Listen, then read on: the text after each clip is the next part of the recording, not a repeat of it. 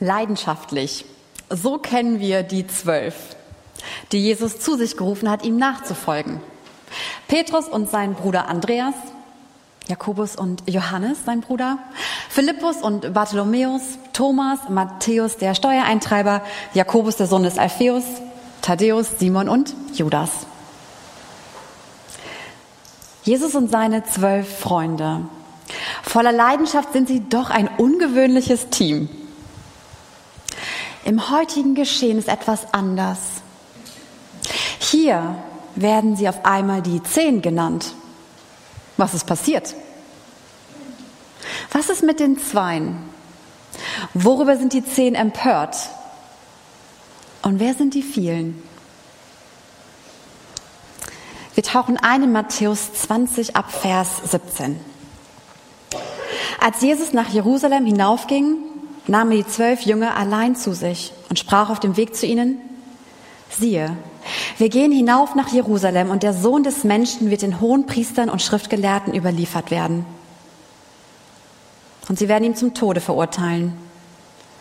Und sie werden ihn den Nationen überliefern, um ihn zu verspotten und zu geißeln und zu kreuzigen. Und am dritten Tag wird er auferweckt werden. Jesus ist auf dem Weg Richtung Jerusalem, voller Leidenschaft seinem Leiden entgegen. Doch nicht allein. Er nimmt seine zwölf Freunde mit hinein und er nimmt sie sich beiseite, damit sie ihm aufmerksam zuhören. Und zum dritten Mal erzählt er ihnen von seinem Leiden. Seine Liebe zu Gott und zu uns Menschen schafft ihm Leiden. Das, was er ankündigt, wir wissen, dass es passiert ist. Verraten von Judas, überliefert an die hohen Priester und Schriftgelehrten zum Tode verurteilt, überliefert auch an die Nationen, an Pilatus, von den Soldaten verspottet und ausgepeitscht, gekreuzigt, gestorben und am dritten Tag auferstanden.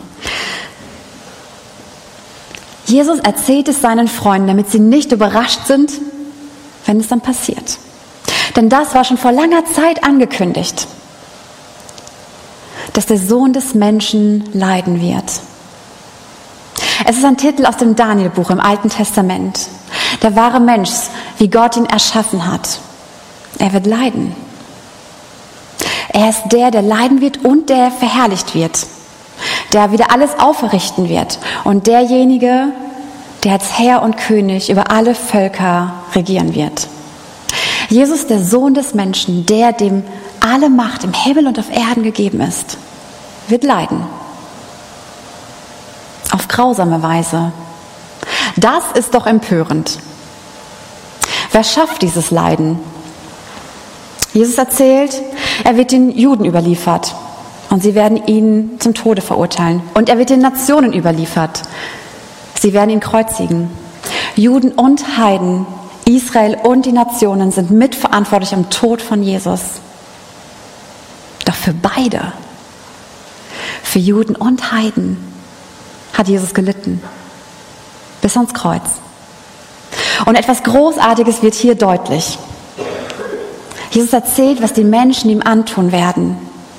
Aber wenn wir genau hinhören, erfahren wir, dass Gottes Handeln das alles übergreift und umfasst. Das letzte Wort haben nicht die Menschen, nicht das Leiden und auch nicht der Tod sondern die Zusage der Auferstehung. Und mit der Auferstehung wird Jesus gültig bestätigen, was er durch seinen Tod bewirken wird. Das haben die zwölf gehört. Haben sie es auch begriffen? Können sie zu diesem Zeitpunkt überhaupt begreifen? Sie beschäftigt auf jeden Fall etwas anderes. Wir hören weiter. Dann trat die Mutter der Söhne des Zebedäus mit ihren Söhnen zu ihm und warf sich nieder und wollte etwas von ihm erbitten. Er aber sprach zu ihr, was willst du? Sie sagt zu ihm, sag, dass diese meine zwei Söhne, einer zu deiner Rechten und einer zu deiner Linken, sitzen möge in deinem Königreich. Jesus aber antwortete und sprach, ihr wisst nicht, um was ihr bittet. Könnt ihr den Kelch trinken, den ich trinken werde? Sie sagen zu ihm, wir können es. Er spricht zu ihnen, meinen Kelch werdet ihr zwar trinken, Aber das Sitzen zu meiner Rechten und zu meiner Linken zu vergeben, steht nicht bei mir, sondern ist für die, denen es von meinem Vater bereitet ist.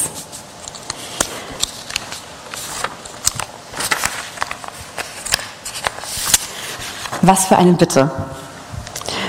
Da kniet die Mutter in Anwesenheit ihrer zwei erwachsenen Söhne, die eigentlich auch für sich sprechen können, vor Jesus nieder. Sie möchte, dass ihre zwei Söhne die Ehrenplätze im Königreich von Jesus bekommen. Empörend oder absolut menschlich, das Beste für meine eigenen Kinder? Ich finde es faszinierend, unabhängig von ihrer Bitte, dass sie ein enormes Vertrauen in das Wort von Jesus hat. Denn sie sagt, sag. Sie weiß, dass wenn Jesus spricht, dann geschieht es. Das hat sie gesehen, das hat sie erlebt, daran glaubt sie. Ihre Bitte kommt nicht von irgendwo. Im Kapitel zuvor hat Petrus Jesus gefragt, Jesus, wir haben alles zurückgelassen. Wir haben alles aufgegeben, um dir nachzufolgen. Was fehlt mit uns? Und Jesus sagt, wenn der Sohn des Menschen in Herrlichkeit auf seinem Thron sitzen wird, werdet auch ihr auf zwölf Thronen sitzen.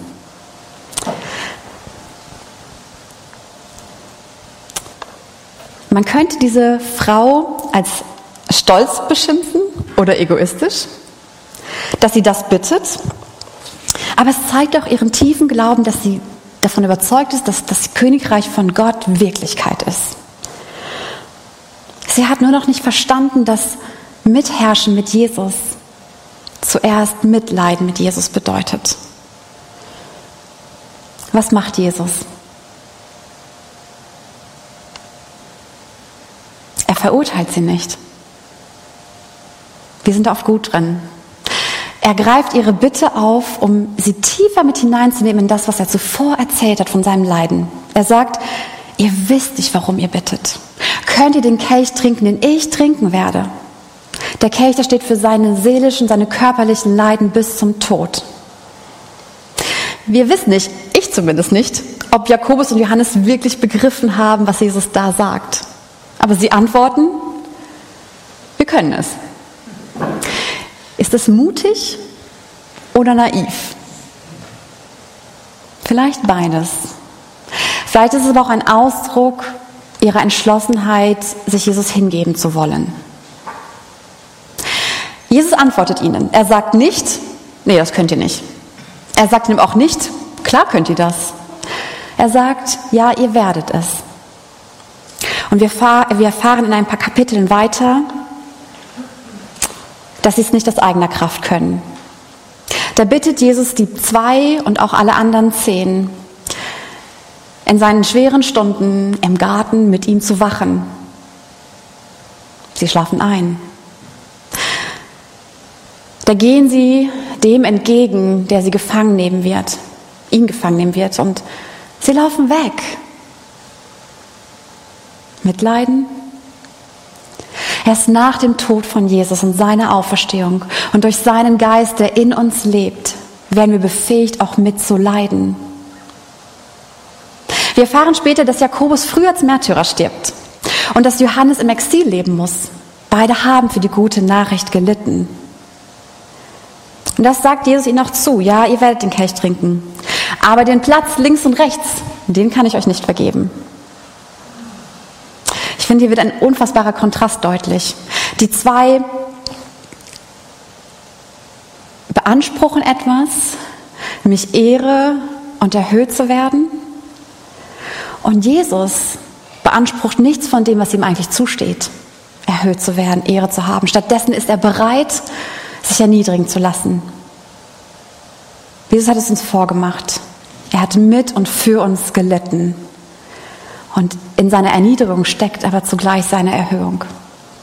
Wie kommt man im Königreich von Jesus zu Ehre? Indem wir mitleiden. Mit Jesus und seinem Leib, mit seiner Gemeinde, mit unseren Geschwistern. Indem wir innerlich bewegt sind. Und wie Jesus sagt, mit den Weinenden zu weinen und uns mit den Elenden zu verbünden. Lasst uns hinhören und hinsehen. Lasst uns verstehen und lasst uns mitleiden. Jesus hat mit und für uns gelitten. Diese Bitte um Ehre sorgt für Empörung bei den anderen zehn. Es heißt ab Vers 24, als die zehn es hörten, wurden sie unwillig über die zwei Brüder. Jesus aber rief sie heran und sprach, ihr wisst, dass die Regenten der Nationen sie beherrschen und die großen Gewalt gegen sie üben. Unter euch wird es nicht so sein, sondern wenn jemand unter euch groß werden will, wird er euer Diener sein.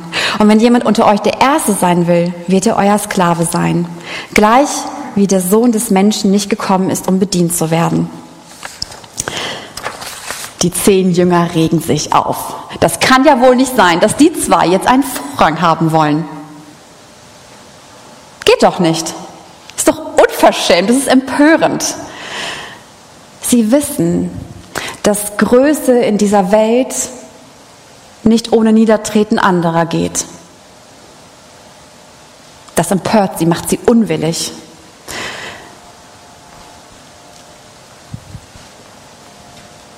Wir sehen es heute in unserer Welt, in Bildern und in Stimmen und in den Nachrichten.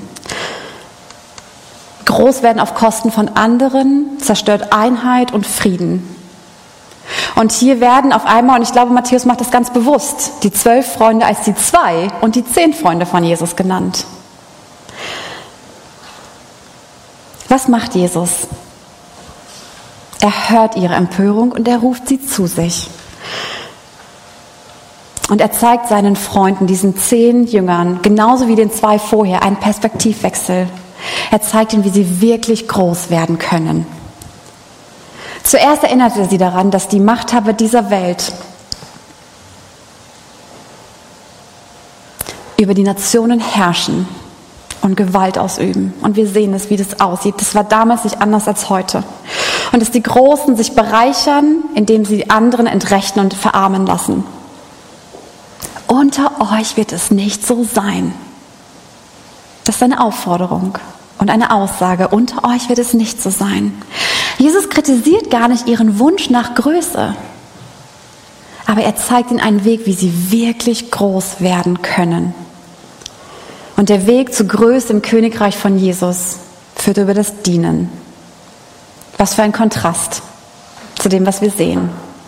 Wenn du groß werden willst, dann sei den anderen zu Diensten. Ein Diener ist ein Mensch, der mit seinem Leben und seinen Gaben und seinen Fähigkeiten für andere da und für sie offen ist, sie sieht und sich einbringt. Ein Diener hat damals auch die Befehle seines Königs ausgeführt. Wir wissen, wer unser König ist, Jesus. Und was er uns sagt, dürfen wir tun, indem wir anderen dienen. Wenn wir versuchen, wie die Großen dieser Welt groß werden, machen wir andere klein. Was passiert? Ich finde, dass manchmal unsere Körperhaltung uns an etwas erinnern kann, was innerlich passiert. Wenn wir versuchen, groß zu werden, indem wir andere klein machen, sie entmutigen, sie beschämen, ihnen Fähigkeiten absprechen, sie unterdrücken, werden wir selber klein.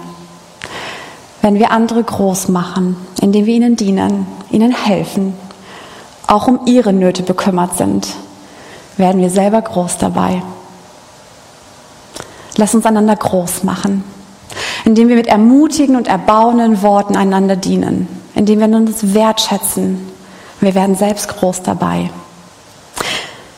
Wenn du der Erste sein willst, dann nimm dich selbst zurück. Wenn du der Erste sein willst, dann nimm dich selbst zurück. Ein Sklave ist ein Mensch, der nicht an sich selbst denkt, der sich noch nicht mal selbst gehört. Er ist sich bewusst, dass er abhängig ist von seinem Herrn. Wir leben in Beziehung zu Jesus und er ist unser Herr, das bekennen wir. Und wir wissen, dass er doch ein Herr ist, der weiß, was wir wirklich brauchen. Können wir dann nicht uneigennützig und rücksichtsvoll das Wohlergehen der anderen in den Vordergrund stellen? Auch wenn es uns manchmal was kostet? In den sozialen Medien tauchte vor einiger Zeit ein Bild auf, das mich bewegt hat. Ähm, auf dem Bild ist ein Mann im schicken Business-Outfit zu sehen. Schicker Anzug, schicke Schuhe. In seiner linken Hand trägt er eine Aktentasche. Er läuft durch die Straße und es regnet. An seiner rechten Seite läuft sein kleiner Sohn. Seine Klamotten sind komplett durchnässt von diesem Regen. Doch in seiner rechten Hand hält er einen Regenschirm über seinen kleinen Sohn und der trocken und fröhlich neben ihm her spaziert, während er durchnässt ist. Wie werden wir im Königreich von Jesus groß und können die Ersten sein? Indem wir einander dienen und indem wir uns selbst zurücknehmen. Jesus hat es uns vorgemacht. Er ist gekommen, um uns zu dienen. Nun bleiben noch die vielen. Was ist mit ihnen? Es ist der letzte Vers in unserem Text heute. Gleich wie der Sohn des Menschen nicht gekommen ist, um, uns, um, um bedient zu werden, sondern um zu dienen und sein Leben zu geben als Lösegeld für viele. Hier verbindet sich alles. Die Leidensankündigung von Jesus ganz am Anfang mit dem Mitleiden und dem Dienen. Was ist der Maßstab für alles? Es ist Jesus. Sein Leben und sein Leiden und sein Sterben. Es berührt mich. Er gibt sich hin, selbstlos und dient uns. Und sein größter Dienst, er gibt sein Leben als Lösegeld für viele. Jesus gibt sein Leben als Lösegeld für viele, nicht nur um uns von etwas zu retten, sondern auch zu etwas und zu jemandem hin. Von was rettet Jesus uns? Sein Leben als Lösegeld für viele geben. Da klingen die vertrauten Worte wieder, die wir vorhin gehört haben, nämlich vom Propheten Jesaja. Und ich möchte noch mal einige Verse vorlesen. Da heißt es, er wurde verachtet und alle mieden ihn. Er war voller Schmerzen, mit Leiden vertraut, wie einer, dessen Anblick man nicht mehr erträgt. Er wurde verabscheut und auch wir verachteten ihn. Doch unsere Krankheit, er hat sie getragen und unsere Schmerzen, er lud sie auf sich. Wir dachten, er wäre von Gott gestraft, von ihm geschlagen und niedergebeugt. Doch man hat ihn durchbohrt wegen unserer Schuld, ihn wegen unserer Sünden gequält. Für unseren Frieden ertrug er den Schmerz und durch seine Striemen sind wir geheilt. Und dann heißt es weiter, bei Gottlosen sollte er liegen im Tod, doch ins Steingrab eines Reichen legte man ihn, weil er kein Unrecht beging und kein unwahres Wort aus seinem Mund kam. Doch Yahweh wollte ihn zerschlagen. Er war es, der ihn leiden ließ. Und wenn er sein Leben als Schuldopfer eingesetzt hat, wird er Leben und Nachkommen haben. Durch ihn gelingt der Plan Jahwes. Nach seiner Seelenqual sieht er das Licht und wird für sein Leiden belohnt. Durch seine Erkenntnis wird mein Diener, der Gerechte, den vielen Gerechten bringen, den vielen Gerechtigkeit bringen und ihre Vergehen lädt er auf sich. Man hat sich über ihn empört, wie er aussah. Man hat ihn verachtet. Doch für unsere Schuld, unsere Schmerzen, unsere Leiden, nicht wir, er trug sie. Jesus rettet uns von unserer Schuld von unserem Misstrauen gegenüber Gott und dessen Folgen in unseren Beziehungen und all die Schuld dadurch hineinkommt, in unsere Beziehung zu Gott und zueinander und zu mir selbst. Jesus gibt sein Leben als Schuldopfer, als Lösegeld, damit wir frei sind. Jesus gibt sein Leben, damit du von Schuld erlöst, lastenfrei bist. Zu was rettet Jesus uns? Zur Freiheit. Frei in Christus. So lesen wir es in den vielen Briefen von Paulus. Man hat früher Lösegeld für Verhaftete, für Versklavte, für Verschuldete gezahlt. Jesus gibt sein Leben als Lösegeld für viele, um uns aus der Gefangenschaft des Widersachers zu befreien. Daraus können wir uns nicht selbst befreien. Jesus gibt sich selbst, damit die Macht des Todes keine Macht mehr über uns hat sondern wir mit ihm leben werden, gibt sich Jesus selbst in den Tod hinein. Jesus gibt sein Leben, damit du von der Macht des Todes frei bist. Und zu wem rettet Jesus uns? Jesus gibt sein Leben als Lösegeld für viele, um es einzulösen, zurückzukaufen, wieder zurückzubringen, nämlich uns zu unserem ursprünglichen Eigentümer.